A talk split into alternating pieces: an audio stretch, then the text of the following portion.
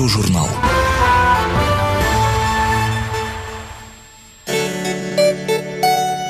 Его фантазия и трудолюбие были безграничными.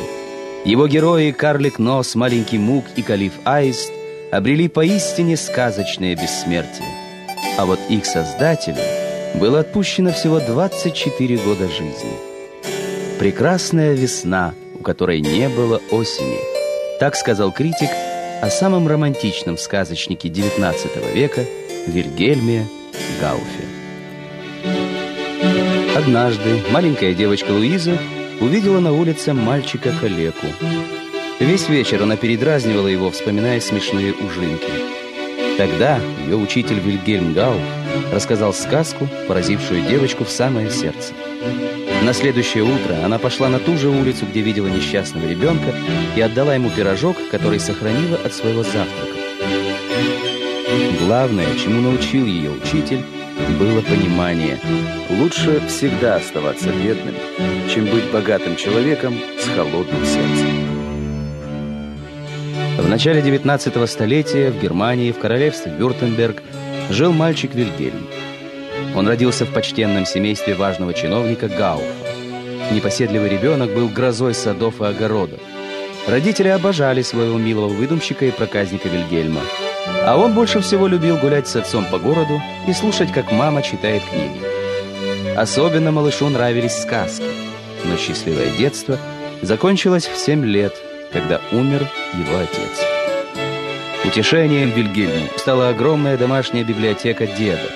Мальчик за поем читал романы о рыцарях и разбойниках, арабские сказки «Тысячи и одной ночи» и сказки братьев Гримм, книги Шиллера и Гёте, Вольтера и Скотта, сборники шотландских, французских и немецких народных сказаний. А вскоре он и сам превратился в домашнего сказочника для своих сестер. И тогда в детскую входил заколдованный мир маленьких гномов ростом всего в три ступени и огромных злых великанов, противных королей и странных фей – капризных принцесс и отважных рыцарей. Сестры ликовали, а когда одна сказка заканчивалась, они требовали от брата новую. По окончании гимназии Гауф был вынужден поступить в духовную семинарию, где платили стипендии, и завершить образование на богословском факультете Тюбингенского университета. Но Вильгельм и не помышлял становиться пастором. Ему хотелось стать немецким Вальтером Скоттом. Пока он оттачивал свою фантазию в остроумных студенческих проказах. Например, ночью сменить вывески на магазинах и посмеяться над горожанами, удивленно разглядывавшими свежие булочки в витрине аптеки. За выдумку и смелость студенты избрали Вильгельма главой своего братства. В литературу 22-летний Вильгельм Гауф вошел тоже веселым розыгрышем. Пародийный роман «Человек на Луне» он издал под именем модного тогда автора Генриха Клаурена. Что было причиной? Неуверенность в своих силах или желание подшутить над читателями бездарных любовных романов, так и осталось загадкой. Привлеченные именем автора, читатели бойко раскупали книгу, но вскоре подлог был обнаружен. За обман публики Гауфа оштрафовали на 50 талеров – но его имя получило широкую известность в литературных кругах.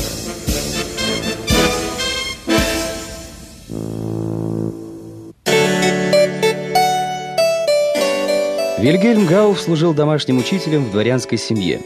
Нетребовательный педагог развлекал своих воспитанников сказками о принцах и принцессах, удивительных превращениях, ужасных злодействах и справедливом возмездии. Так появился первый альманах сказок – им и по сей день зачитываются дети и взрослые. Но настоящую славу и деньги Гауфу принес роман «Лихтенштейн», где описываются жестокие сражения, воспевается рыцарская верность и нежная любовь. Судьба герцога Ульриха Вюртембергского, владельца замка Лихтенштейн, а с ней и история Германии XVI века вошли во многие немецкие дома. Гауф осуществил свою мечту – Критики назвали его немецким Вальтером Скоттом. По роману «Лихтенштейн» ставились пьесы и музыкальные спектакли. В лавках игрушек продавались фигурки и декорации для представлений домашнего театра теней. Замок стал знаменит, а потомок легендарного герцога перестроил его именно так, как было описано Гауфом. Сегодня замок Лихтенштейн – это излюбленное место туристов, посещающих Германию. Гауф удивил общество и книгой «Дневник для дам». Возможно, на ее создание писателя вдохновила любимая жена Луиза. Гауф утверждал, что женщина должна уделять внимание не только трем столпам немецкой жизни – кухне, церкви и детям, а еще и себе. Это прозвучало как революционный призыв к эмансипации женщин. Сам же писатель наслаждался семейным уютом и достатком. Он путешествовал по Германии, Франции и Фландрии, писал новеллы, статьи, эссе, готовил новые альманахи сказок, стал редактором престижной штутгарской газеты. Ему казалось, все лучшее в его жизни только начинается. Но неожиданно подступила болезнь. Врачи предположили тиф, но потом поставили неопределенный диагноз – нервная горячка. 10 ноября 1827 года Луиза родила дочь Вильгельмину, а спустя 8 дней Вильгельм Гауф скончался. Ему было всего 24 года. Друзья называли его любимцем богов. Может, поэтому боги и забрали его так рано. И свои лучшие сказки и романы он рассказывает там, на небесах. Аудиожурнал